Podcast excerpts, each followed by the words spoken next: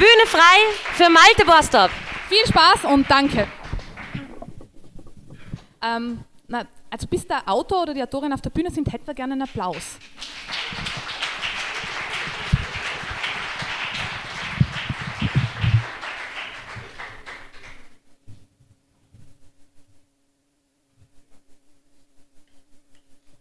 Also, ja, hallo. Ich lese jetzt eine Kurzgeschichte vor und ich werde das unterbrechen müssen. Also, ich lese jetzt ja dreimal fünf Minuten. Die Kurzgeschichte heißt Das Phantom der Opa. Also nicht Oper, sondern Opa. Opa ist scheiße, sagte Opa. Wir saßen auf der Terrasse. Er trug eine Badehose, damit er sich abkühlen konnte. Ich beobachtete das Bier beim Schwitzen. Wir müssen die Terrasse aufreißen. Die Fliesen, sagte er, sind nicht gerade. Nee, oder? sagte ich. Doch, hab es ausgemessen mit der Wasserwaage. Ist doch Schnurz, wie gerade oder krumm die Terrasse ist. Ist es nicht, wenn ich hier sitze? Opa stand auf und stellte sich neben seinen Klappstuhl kippelt das Ding. Er wackelte an dem Stuhl herum, der schon fast durchgesessen war. Willst du denn, dass ich mir den Hals breche? Er fingerte an seinen Halsfalten herum. Nein, ich sah mich müde um. Hinter dem Zaun war Steffen. Ich sah, wie seine Arme sich bewegten, aber nicht, was er tat. Auch ein Würstchen. Steffen hob einen Pappteller, auf dem etwas Braunes lag. Na egal, sagte er, und ging, als ich den Kopf schüttelte. Ich habe aber welche gekauft. Opa stellte sein Bier auf den Tisch. Was? sagte ich. Der Feuchtigkeitsfilm auf seinem Bier war abgefingert. Würstchen, was denn sonst? Er schlurfte zur Hütte, holte eine Packung Rostbratwürste hervor. Die magst du doch. Von Würstchen muss man pupsen, sagte ich. Unsinn, Niemand muss davon pupsen, sagte Opa und ging zum Gartenteich. Seit seiner Rückenoperation konnte er nur noch kleine Schritte machen. Er trug eine Schürze, auf der er mit krakeliger Schrift seinen Namen unter den Schriftzug Hier kocht der Chef geschrieben hatte. Als Steffen wieder zu seinem Grill ging, hörte ich, wie Opa die Würste in den Teich warf. Bernhard, hat Frost im Hochsommer geschrieben, sagte Steffen. Zwischendurch hat er sich unter die kalte Dusche gestellt. Im Teich sind die Würstchen gekühlt, sagte Opa, dessen Kühlschrank defekt war. Soll ich das Bier dazu tun? Ich hörte seine kleinen Schritte. Mensch, sag doch mal was, Junge. Er ließ sich in seinen Stuhl fallen. Ach so, ich störe was, sagte er. Wer ist das überhaupt, Bernhard? Ein Schulfreund von euch? Nein, Steffen stellte den Rasensprenger an und sah dem Wasser zu, das sich hin und her bewegte. Er, er, er glich den dünnen Wasserstrahlen, war ausgemergelt und seine Haut schuppig. Wie Tropfen. Der Kehlkopf war fast so groß wie das Kinn, die Augen wölbten sich aus dem Gesicht. Wie geht's mit dem Schreiben? sagte ich. Steffen legte den Kopf zur Seite und tat so, als ob er nachdenke. Ich wusste, dass ihn diese Frage ärgerte, da sie jeder stellte. Ganz gut, sagte er schließlich. Steffen hat seinen ersten Roman veröffentlicht, sagte Opa und holte ein Buch hervor. Auf der Titelseite waren weiß angezogene Menschen zu sehen, die in einer Blumenwiese lagen. Weit ist der Weg zum Glück, las er den Titel vor. Das ist von Kurz Mahler, sagte Steffen. Das ist nicht mein Roman, seine Stimme zitterte. Das weißt du ganz genau, er sah auf den Boden. Ach so, das ist dir ja nicht klug genug, was? Du schreibst ja nur Quatsch. Mit Menschen, die sich umbringen, damit wirst du nie Geld verdienen. Er tippte mit seinem Finger an die Schläfe. Steffen hatte den Blick immer noch gesenkt, und ich wusste nicht, ob seine Wangen vom Schweiß, dem Wasser des Rasensprengers oder von Tränen glänzten. Heulsuse, murmelte mein Großvater und nahm einen, seinen Weltempfänger auf die Knie. Er drehte daran herum, eine Stimme schälte sich aus dem Störklang des Sendersuchlaufs und wurde wieder verschluckt. Kurz darauf kam sie wieder hervor, ein weinerlicher Ton, und ich war froh, als er wieder vom Rauschen verdeckt wurde. Danach hörte man einige Stimmen, ein Kommentator kündigte jenen Sänger an, der schließlich eine Arie brüllte. Steffens Blick hellte sich auf, er blickte auf das Radio. Wieder nur Oper, sagte Opa. Das gibt's doch gar nicht. Ich dachte zuerst, das ist André Rieu, sagte er. Nein, sagte Steffen. Ist das nicht Helmut Lotti, sagte ich. Na gut.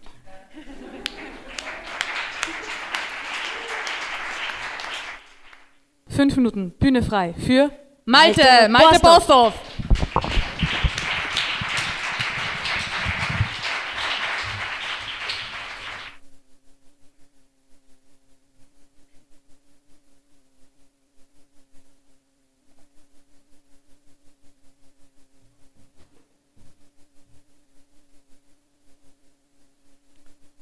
Gut.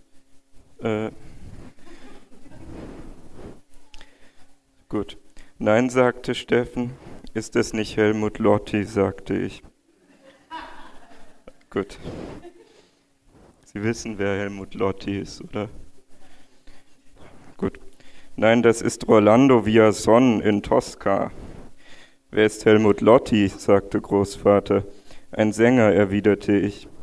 Hel Steffen schmiss seinen Pappteller hin, rannte in sein Haus und warf die Tür zu. Man hörte, wie seine Schreibmaschine ratterte. Ist der so ähnlich wie Albano Carisi oder Eros Ramba Zamba? Mein Großvater lachte, den Witz machte er immer, und danach sang er Volare. Um ihn davon abzuhalten, fragte ich, wie ist das Buch? Ich nahm es in die Hand und machte mir Sorgen, ob die Weißgekleideten nicht Flecken bekamen von der Blumenwiese.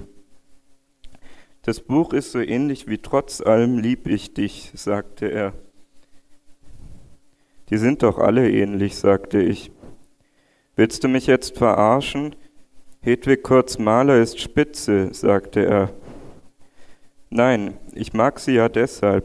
Wenn man einmal Kurz Maler gelesen hat, weiß man immer, was einen erwartet. Das ist so ähnlich wie amerikanische Schnellimbisslokale, verstehst du?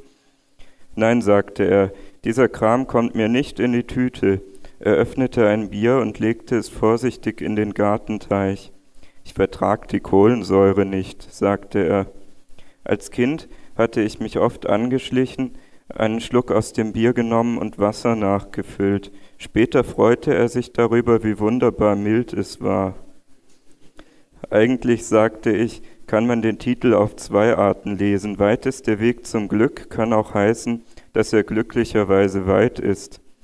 Ich dachte an Steffen. Komm mir nicht so. Der Alte lag, eine Zeitung auf dem Gesicht im Liegestuhl. Eine Ameise machte sich zwischen seinen Zähnen zu schaffen. Ich nahm das Radio und drehte es auf. Seit Opa den Fernseher hatte, sah er abends Ehekomödien und ich durfte das Radio verwenden. Er besaß das Radio schon lang. Wenn er ins Bett ging, stellte er es manchmal an. Obwohl ich wusste, dass er in dem Zimmer allein war, hörte ich die fremden Stimmen. Phantomstimmen, sagte Steffen einmal. Er hatte das Wort in einem Fremdwörterbuch gefunden, das er damals mit sich herumschleppte. Er trug sich schon zu dieser Zeit mit dem Gedanken, Schriftsteller zu werden. Mach das Radio aus, Junge. Ich sag es nicht zweimal, Opernkacke kann ich nicht vertragen, sagte er unter der Zeitung. Als Kind hatte er uns manchmal Backpfeifen gegeben. Immer, wenn er auf Steffen aufpassen musste, lagen seine Nerven blank und einmal, als er zum Schlag ausholte, nahm Steffen sein Fremdwörterbuch und briet es dem Alten über den Schädel.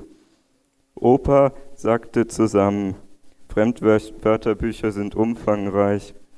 Ich war selbst erstaunt, was da alles drin stand, und Steffen erklärte mir Opas Zustand mit den Worten, das ist, wart mal, das habe ich gleich hier, das ist Unconsciousness, Fehlen jedes bewussten psychischen Geschehens mit aufgehobener Kontakt und erheblicher eingeschränkter Reaktionsfähigkeit bei erhaltenen somatischen Funktionen.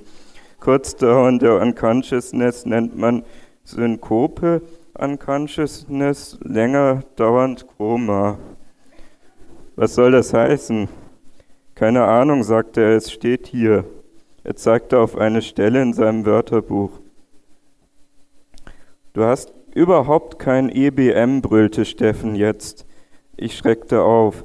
Du hast überhaupt keinen einheitlichen Bewertungsmaßstab, brüllte er meinen Opa an. Was du sagst, ist ignorant, du bildungsfeindlicher Prolet. Du hast doch keine Ahnung von Musikdrama. Du wärst so blöd, Terminatio mit einem Actionfilm zu verwechseln. Er hatte den Schlauch von seinem Rasensprenger genommen und spritzte damit die Zeitung nass, die auf dem Gesicht meines Großvaters lag. Du Banause, deine Synapsen sind so verkommen, dass du nicht mehr denken kannst. Wahrscheinlich leidest du an Paralogie. Und dein Nervus ophthalmicus ist auch nicht mehr das, was er mal war. Malte. Posthof. Fünf Minuten. Bühne Und frei. jetzt lass uns endlich wissen, was mit dem. Opa los ist. Los. Er ist noch nicht auf der Bühne. Auf dem Tisch ist viel Wasser. Das, das liegt nicht nur an Anne. Das, ich habe auch gerade verkippt. Gut. Also zuvor, ich, ich lese das jetzt nicht zu Ende. Aber ich muss noch sagen, ich mag Fremdwörterbücher, sonst hätte ich dieses, diesen ganzen Kram ja auch nicht herausgefunden, der da jetzt drin stand. Gut, ich lese jetzt, was hier drin ist in diesem Buch. Es ist ein Auszug aus meinem Roman Fango und ich habe diesen Auszug die Blutwiese genannt. Mike brachte Bier und Schnäpse. Die müsst ihr im Bier versenken. Er wies auf die Schnapsgläschen. Das nennt man U-Boot. Weiß doch jeder, was ein U-Boot ist, sagte Bernhard, und danach tranken sie. Das Kunststück bestand darin, das Schnapsglas, nachdem man das Bier getrunken hatte, zwischen den Zähnen zu behalten. Der Einzige, der es schaffte, war Bernhard, der es in die Richtung von Mike spuckte und sagte, GmbH, das heißt, geh mal Bier holen. Genau, aber Dali, sagte Dolf. Und wisst ihr auch, was ein russisches U-Boot ist? sagte Bernhard, als Mike bei der Theke war. Da ist es genau umgekehrt. Man füllt in das große Glas Wodka und in das kleine Schnaps, oder? Nein, sagte Dolf, total falsch. Erstens heißt es Atom-U-Boot und zweitens füllst du in das große Glas Jägermeister und in das kleine Bierchen. Aber eigentlich tut das doch niemand. Sag niemals nie, sagte Mike, der Nachschub anschleppte. Am stärksten spürst du den Schnaps, wenn du ihn gurgelst, sagte Dolf. Er nahm einen Schluck und gurgelte. Danach schluckte er hinunter und atmete schwer. Er spülte Bier nach, wirkte herum und musste aufstoßen. Doch nicht so klug, was? sagte Bernhard. Jetzt ist alles taub, sagte Dolf. Das hätte ich dir gleich sagen können, sagte Mike. Genau, das ist doch kein Kampfsaufen hier, sagte Bernhard. Roland hatte sich dazugesetzt. Er nippte an seinem Bier. Obschon er ansonst von Trinkspielen nichts hielt, war es ihm nun, da er in D gewesen war, doch danach zumute. Bring dem Roli doch noch ein Bier, rief Bernhard in die Richtung der Theke. Christian trat hinzu. Er setzte sich auf einen Stuhl, den er vom Nachbartisch geholt hatte. Der Wirt stellte das Bier vor Roland auf den Tisch. Roland leerte sein altes Bier und drückte ihm das leere Glas in die Hand. Auch ein Bier? Der Wirt wandte sich an Christian. Nein, sagte Christian, ich bin Veganer. Bitte? Egal, sagte Christian und verdrehte die Augen. Der Wirt ging und Bernhard fragte ihn, was bist du? Vega Veganer. Ich, ich bin Veganer, ich darf keine tierischen Fette essen. Ach so, verstehe, sagte Bernhard, und deshalb bist du hier zur Kur, was? Warum? sagte Christian. Du darfst kein Fleisch essen, oder verträgt das dein Magen nicht? Du spinnst, ich will Fleisch nicht essen, weil die Tiere so gequält werden. Dann erlöse sie doch von ihrer Qual und friss sie, sagte Dolph. Christian verdrehte die Augen und tat genervt. Und warum trinken Sie kein Bier? sagte Roland. Ich meine, da ist doch kein Fleisch drin, oder? Weil da Ochsengalle drin ist, du Depp, sagte Christian. Bitte, sagte Bernhard, da ist Ochsengalle drin. In meinem Bier ist keine Ochsengalle, deutsches Reinheitsgebot. Bernhard wies auf einen Bierdeckel. Mit deinem Reinheitsgebot wische ich mir den Arsch ab, sagte Christian, nahm den Bierdeckel und zerknüllte ihn. Willst du was auf die Schnauze? sagte Bernhard. Wenn du willst, dann gehen wir auf die Blutwiese. Jetzt kriege ich aber Angst. Du hast wohl nicht mehr alle Tassen im Schrank. Christians Gesicht war rot angelaufen. Aber ich sag's ja immer, das sind die tierischen Fette, die machen total aggressiv. Ich zieh dir dein, ich zieh dir deine tierischen Fette aus dem Hintern, wenn du so weitermachst, und dann knall ich sie dir um die Ohren. In meinem Bier Ochsendingsbums. Der will mich wohl vergackeiern. Bernhard schüttelte den Kopf. Du bist also auch einer von diesen Schlachtermeistern. Christian zitterte vor Wut. Das ist ganz schön brutal hier. ja, gut.